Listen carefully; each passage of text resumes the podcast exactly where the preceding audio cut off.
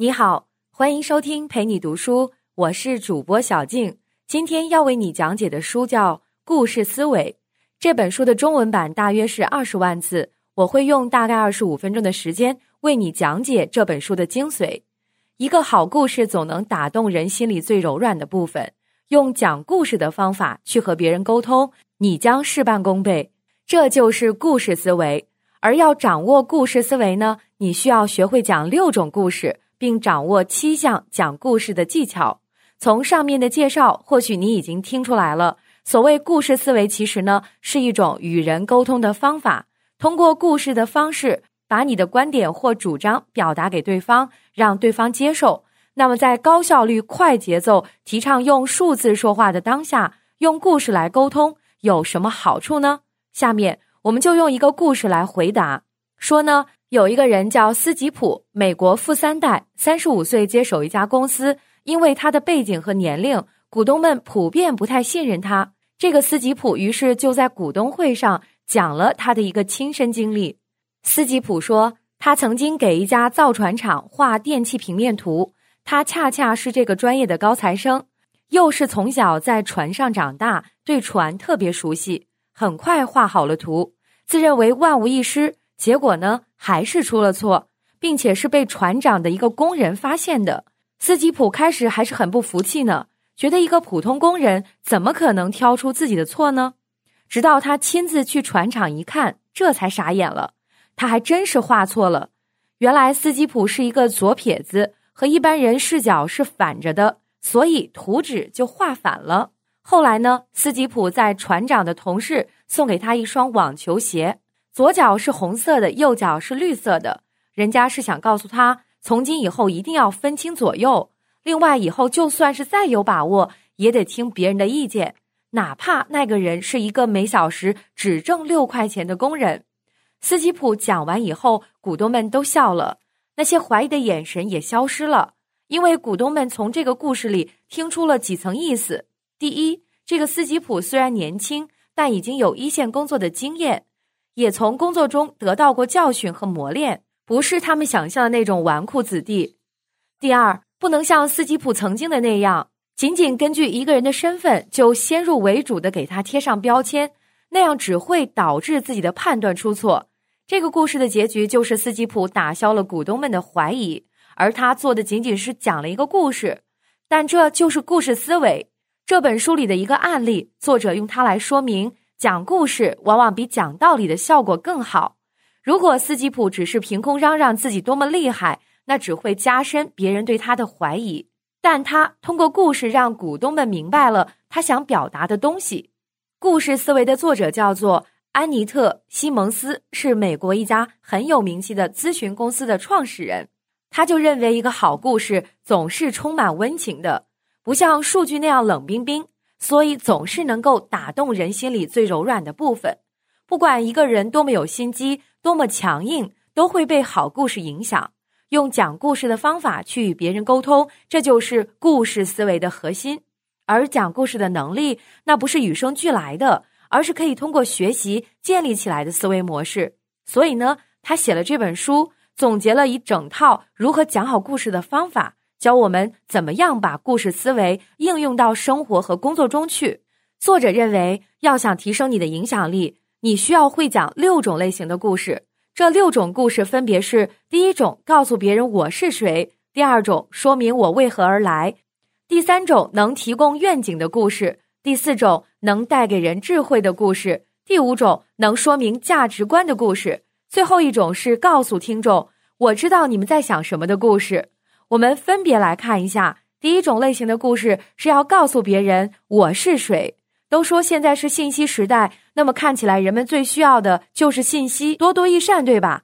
但是一个反直觉的事实是，当你想说服别人时，对方最需要听到的不是信息，而是信息里有没有能让他们感到信任的东西。当你想影响一些人时，对方的脑子里总会最先冒出一个问题，就是这个人是谁啊？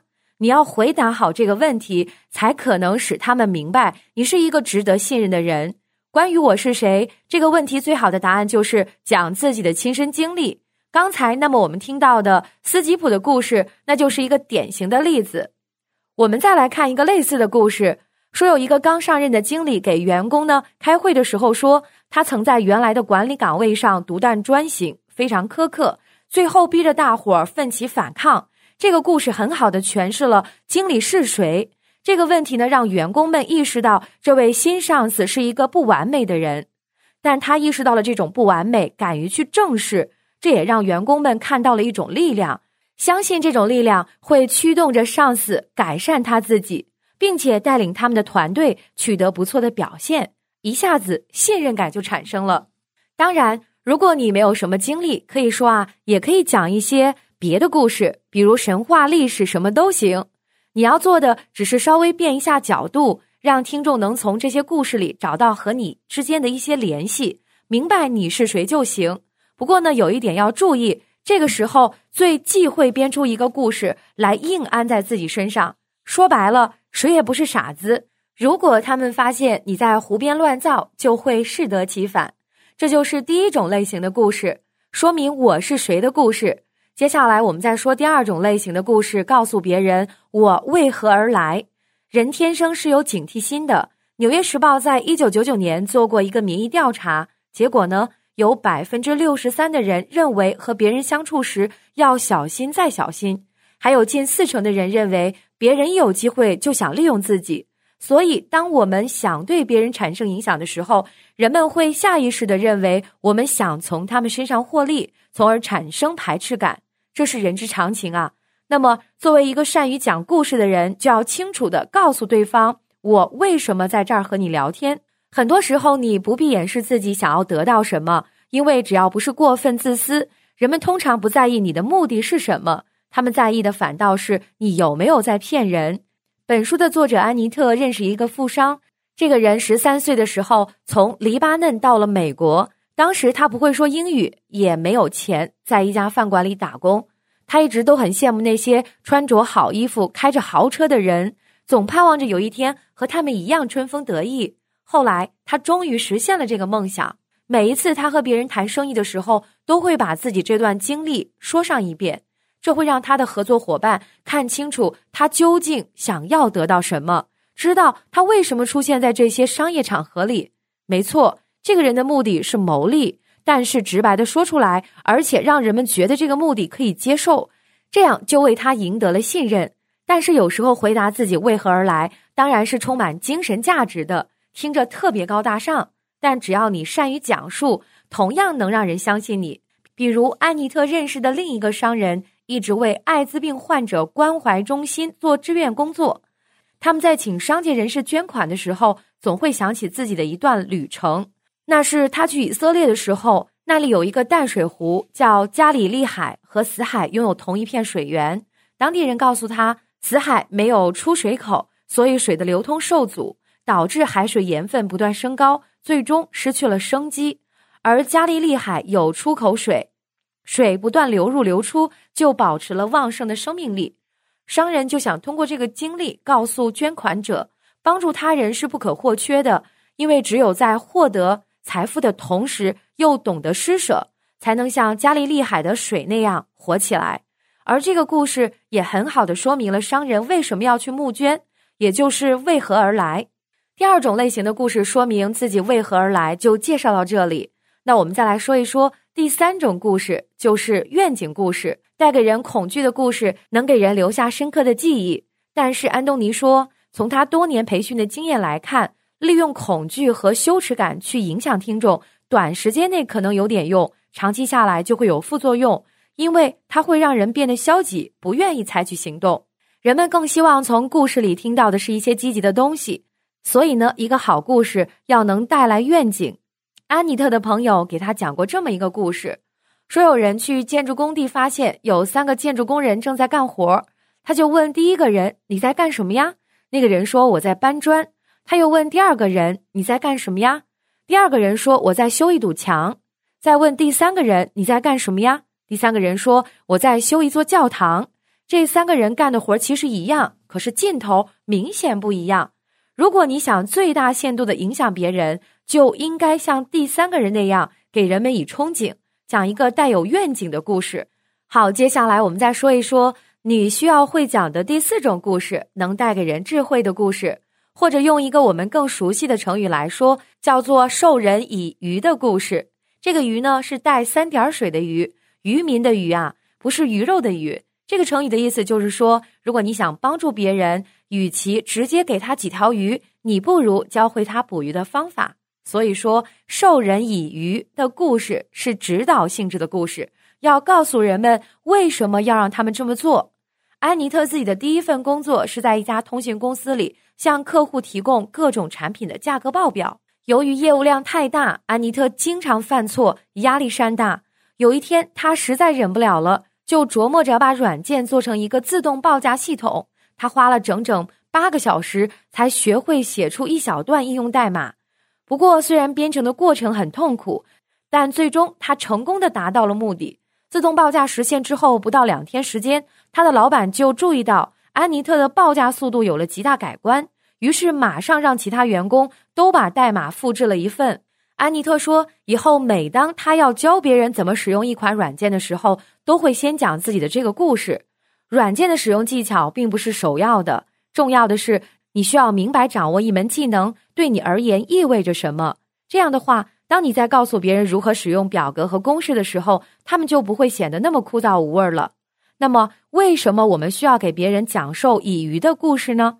因为在我们的大脑里总是有贪婪、冷漠、恐惧这些负面情感，遇到问题的时候，他们会诱惑我们去偷懒、逃避，选择一些看起来简单的做法，而这些做法通常都是错误的。这是一种思维惯性。如果你希望别人做出正确的选择，就只给对方讲一大堆道理，他们是听不进去的，因为这就是思维惯性导致的。但如果你给他们讲故事，就可以打破这种思维惯性。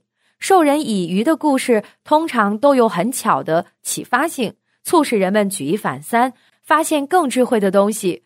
我们每天接触到的信息太多了，很难都消化掉。所以呢，在一定程度上来说，信息并不重要，如何获得智慧才更重要。这恰好是授人以渔的故事所擅长的。好，接下来我们再来说一说你需要学会讲的第五种故事——关于行动价值的故事。什么叫做行动价值呢？就是通过某种实践行动来呈现价值观。通常我们会宣扬很多价值观，把它们印成标语、卡片。但是呢，当人们读这些东西的时候，其实不是特别往心里去，因为这些口号太抽象，距离生活太远，没有具体的事例做支撑，人们很难感受到其中的意义。所以呢，讲一个具有行动价值的故事就至关重要。美国有一位博士叫克里斯托弗盖尔，曾经在美国的改革行政管理协会当主席。有一次，一个四十五岁的男人到他们那儿去面试。这个男人是公务员，面试过程中呢，不停的说自己长久以来如何加班加点的工作，如何取得了各种成绩。可突然间，意想不到的事情发生了，这个男人心脏病发作。等到救护车赶到的时候，人已经不行了。盖尔博士和员工们全都惊呆了。这个男士本来打算从一个高压的岗位跳槽到另一个更高雅的岗位上，却死在了应聘现场。这不由得让盖尔博士反思：政府也好，公司也好，很多组织所秉承的一切以效率为先的原则，究竟对不对？后来，盖尔博士致力于改变传统的工作观念。每次宣扬自己的价值观时，他总是给听众讲这个猝死的故事，希望借此告诉人们。他们原有的工作原则可能是错误的，不断的要求员工加班加点，是在变相的杀死他们。这是一个关于行动价值的故事，他们很好的影响着别人的既有观念，从而改变他们的行动。好，我们再来说一说最后一种应该学会的故事。这种故事的主题是我知道你在想什么。在讲故事的时候，如果你能让听众觉得你读懂了他们的心思，那么他们就会喜欢你讲的故事。做到这一点并不难，只要你做了必要的准备工作就行。事先了解一下你打算影响的人，看看他们可能会在哪些方面对你不满，就从此入手，想办法消除他们的戒心。安妮特呢遇到过一个数据员，这个数据员在给别人做演讲的时候是这样开头的：“他说我是一个数据员，所以接下来的一个小时会是你们这辈子最难熬的经历。”然后呢？他就讲了许多在数据恢复工作中发生的引人发笑的蠢事儿，让他的听众感到放松，因为他们曾本能的觉得一个数据员的生活有什么好讲的，肯定很无聊。但当数据员自己指出这一点时，就等于告诉大家：“我知道你们在想什么，所以我不会让你们无聊的。”这一下子就会打消群众的疑虑。那么，当他在讲有关数据的故事的时候，人们就乐于去倾听了。好，说到这里，我们再来简单回顾一下：如果想对别人产生影响，我们需要学会讲的六种故事。第一种故事是告诉别人我是谁；第二种故事是说明你为何而来。第三种是能够提供愿景的故事，第四种是能带给人智慧的故事，第五种是能说明价值观的故事，最后一种是告诉听众我知道你们在想什么故事。那么他知道了该讲什么故事之后，从具体的技巧来说，我们又该如何讲好一个故事呢？安妮特认为，在听故事的时候，听众大约只能听到百分之十五的词汇。剩下的注意力都被讲述者的表情、姿势、着装等等吸引了，所以呢，他从这些方面给出了七条建议，或者说七个技巧。第一个技巧就是手势可以说话，手势运用的好，可以为故事增加魅力。一个好的手势能让人觉得你好像凭空拿着一个道具，或者画出一个场景，而且呢，越细腻的手势就越有说服力。安妮特提供了一个关于手势的小练习，大家可以跟着我一起来试试啊！来，请把手掌打开，想象手里拿着一个盒子。那么你现在应该是一个什么样的手势呢？好，接下来我们再想一想，盒子里有一枚戒指，你用另一只手来打开盒子，把戒指拿出来递给别人。好的，我们再想象一下，现在我们手里没有盒子了，变成了一只特别恶心的癞蛤蟆，你会做出什么手势？做这个练习需要你同时提高自己的想象力，想象面对不同场景的时候你应有的反应。想象力越是丰富，手里的东西就越有真实感，你的手掌和手指头也就会呈现出不同的弯曲力度。所以在利用手势的时候，尽可能的去想象你要描述的场景，他们会带给听众和你一起创造出各种形象，从而对故事留下深刻的印象。我们再来说第二条技巧，就是用表情传达情感。有研究显示，面部表情所传达的情感比其他任何形式所传达的情感都要深刻。但表情有一个缺陷，就是它太诚实，能把你内心深藏不露的情感全都泄露出来。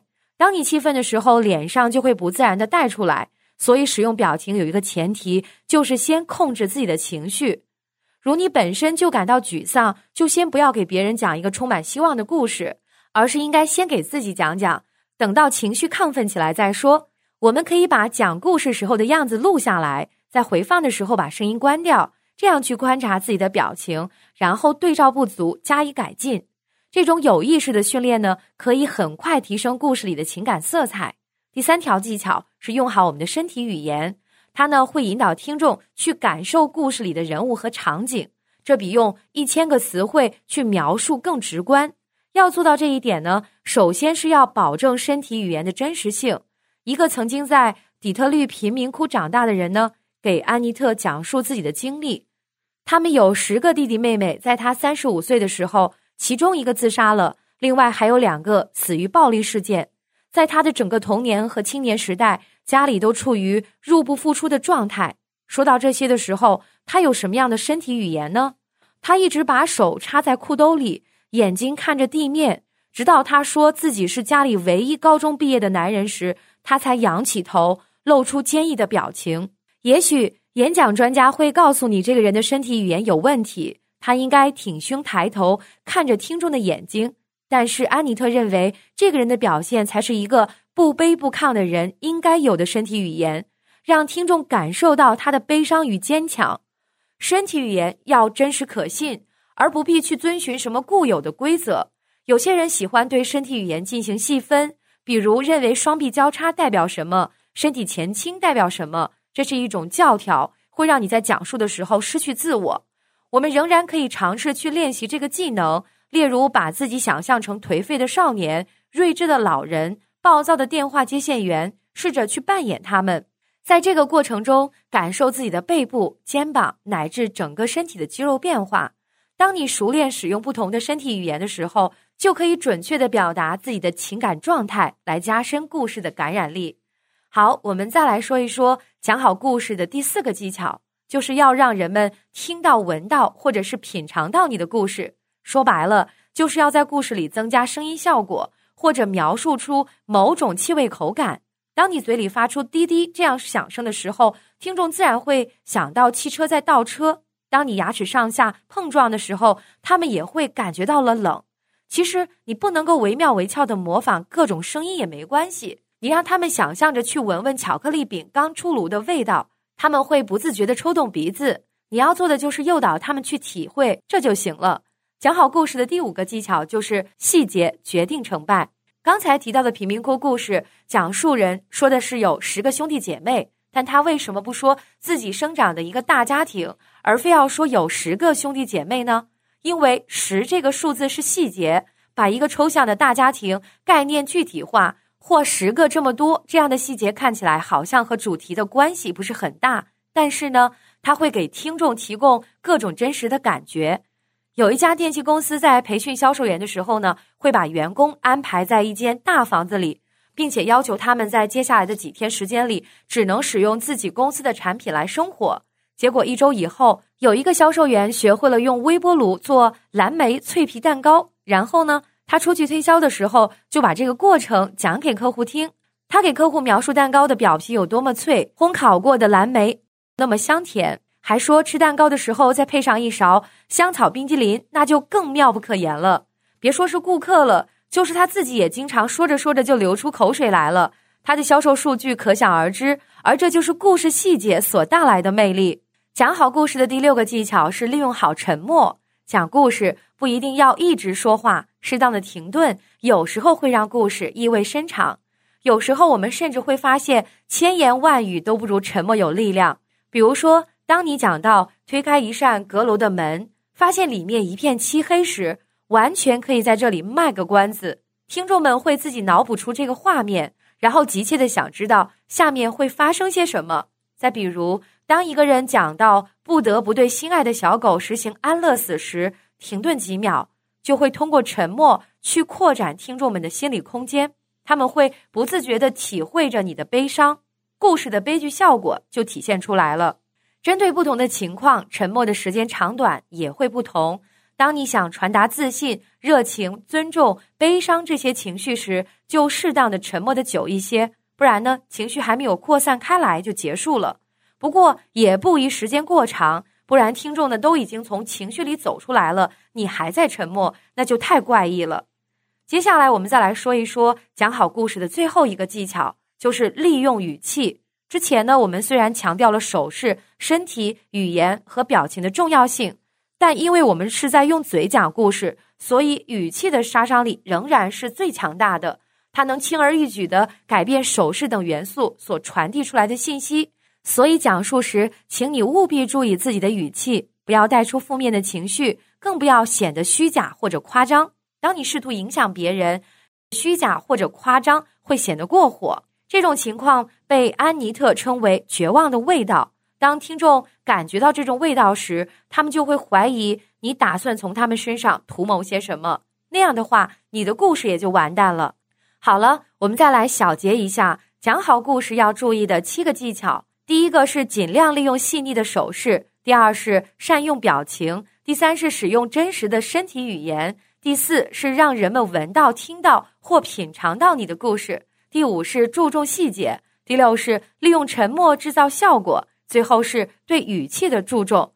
上面我们分别说了掌握故事思维所需要的六种故事模式和七个技巧。最后呢，我们再来说一下故事思维和逻辑思维的不同。逻辑性的思维讲究规则，喜欢把事物简化成清晰的推论，这能让世界变得简单。但如果事情的发展没有逻辑性怎么办呢？我们会不会无所适从呢？答案是肯定的。大部分时候，我们的生活轨迹就是没有逻辑性可言的，因为我们是感性的人。逻辑性虽然省事儿，但是它忽略了人性的复杂，也忽视了世界的未知性。说到这儿呢，我们也用一个故事来收尾。乔布斯说过自己的一段经历：他上大学半年后就退学了，只去学自己感兴趣的东西。其中有一门课是书法。他说，在这门课上学会了制作好看的印刷样式。也许很多人会说这有什么用呢？没错，乔布斯也不知道学这个有什么用。很多年后，当他设计出了 Mac 电脑时，就把这项技能用上了。现在电脑里的很多字体都来自他的这段学习经历。这件事说明什么呢？就是那些跟着本能或者情感走的人，往往会拥有属于自己的令人意想不到的收获。同样呢，讲故事也是一个遵从情感、忘记规则的过程。在这个过程中，创造性往往会出现。当我们用故事去影响别人时，也会打开他们的视野，发现新的途径，去收获想要的结果。感谢关注，陪你读书，欢迎点赞分享，同时可以打开旁边的小铃铛，陪你读书的更新会第一时间提醒你。我是主播小静，我们下期再会。